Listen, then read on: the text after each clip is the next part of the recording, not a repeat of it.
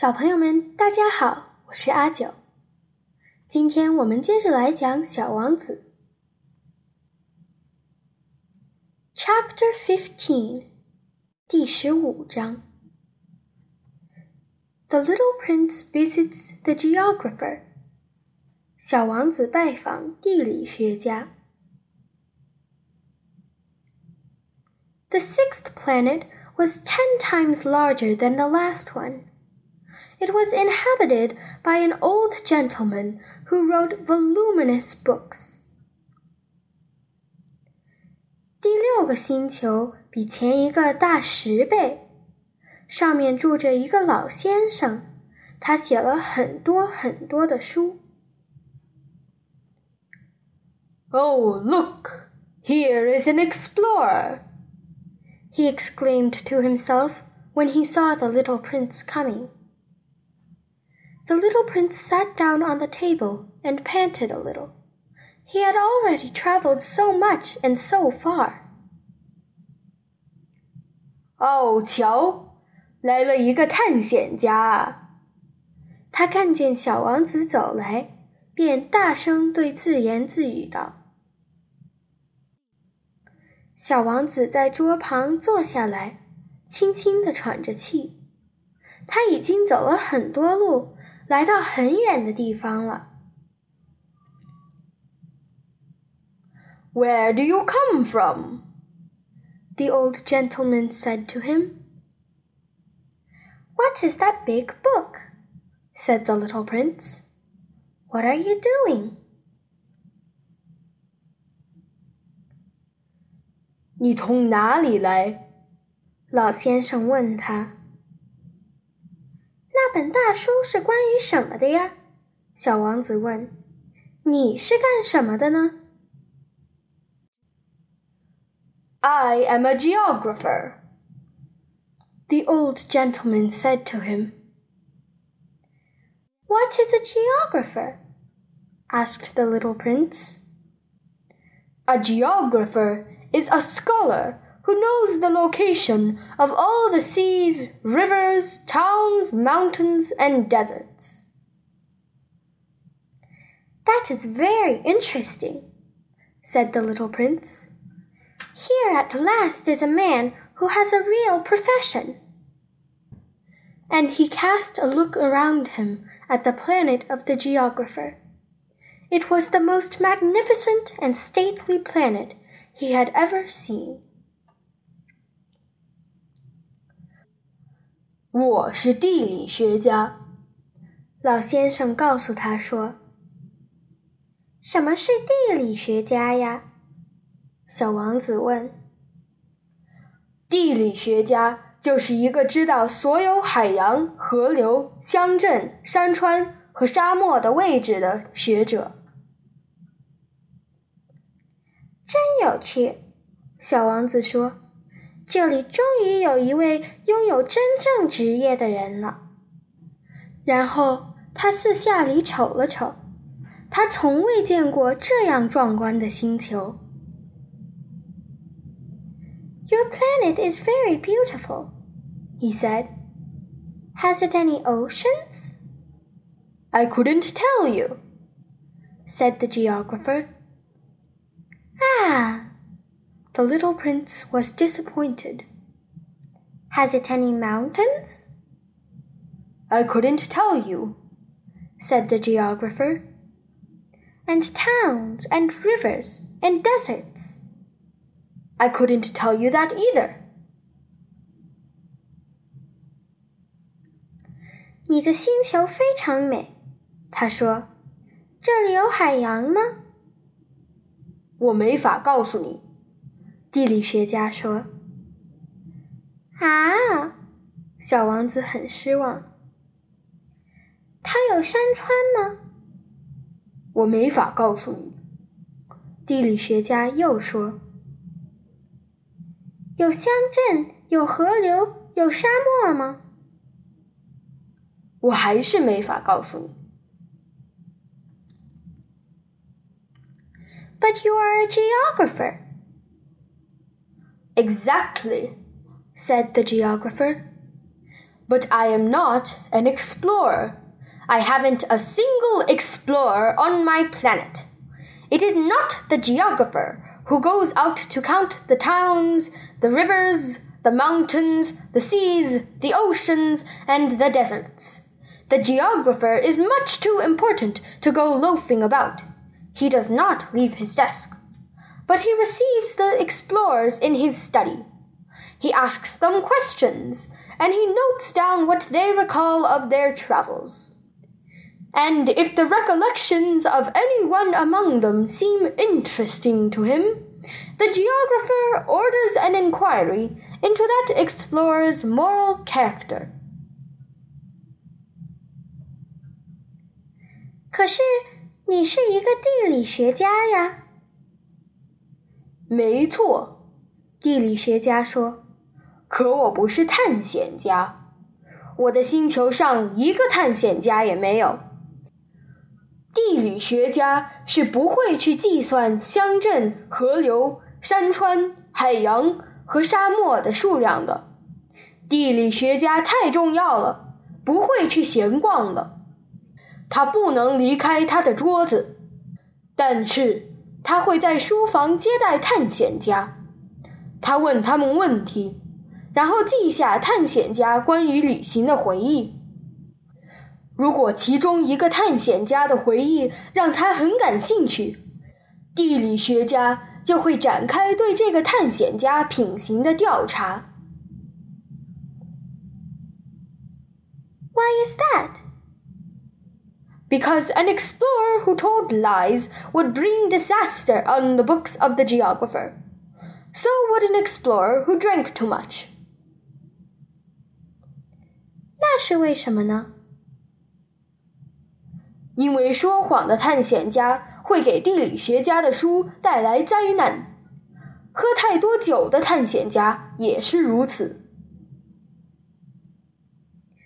Why is that? asked the little prince. Because intoxicated men see double. The geographer would note down two mountains in a place where there was only one. I know someone, said the little prince, who would make a very bad explorer. 为什么呢？小王子问。 因为喝醉了的人会把一个东西看成两个，那么地理学家就会在一个本来只有一座山脉的地方记上两座。我认识一个人，小王子说，他会成为一个差劲的探险家。That is possible. Then, when the moral character of the explorer is shown to be good, an inquiry is ordered into his discovery. One goes to see it? No, that would be too complicated but one requires the explorer to furnish proofs. For example, if the discovery in question is that of a large mountain, one requires that large stones be brought back from it. 那很可能。然后，当一个探险家的品行被证明是好的以后，就会对他的发现展开调查。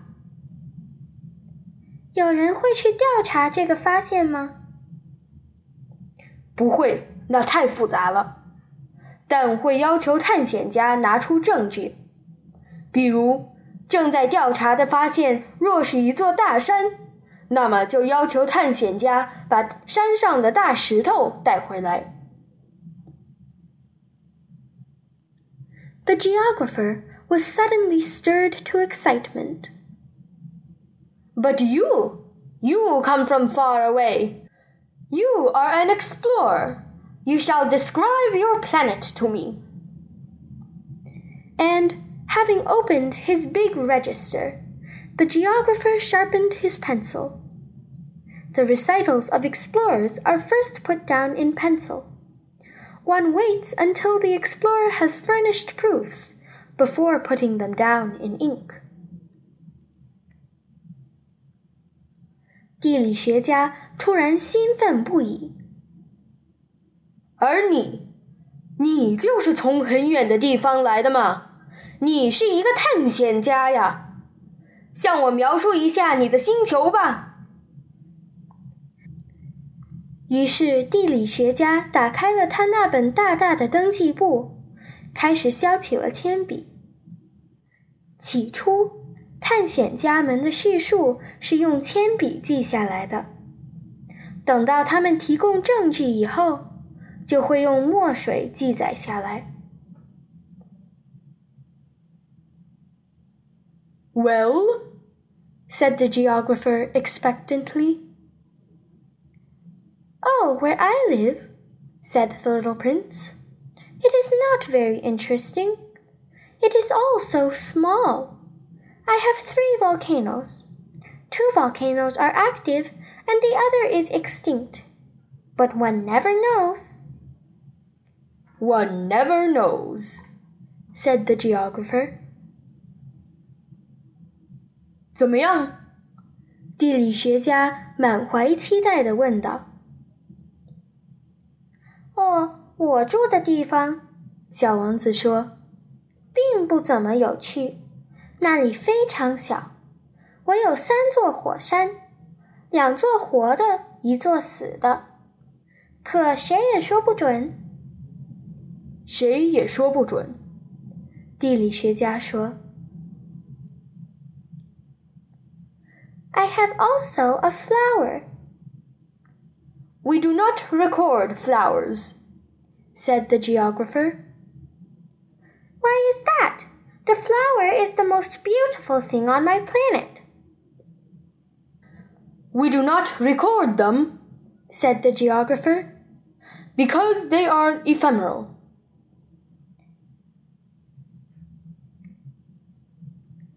我还有一朵花。我们不记载花，地理学家说道。为什么不呢？这朵花是我的星球上最美丽的东西。我们不将花记录下来，地理学家说，因为它们转瞬即逝。What does that mean? Ephemeral.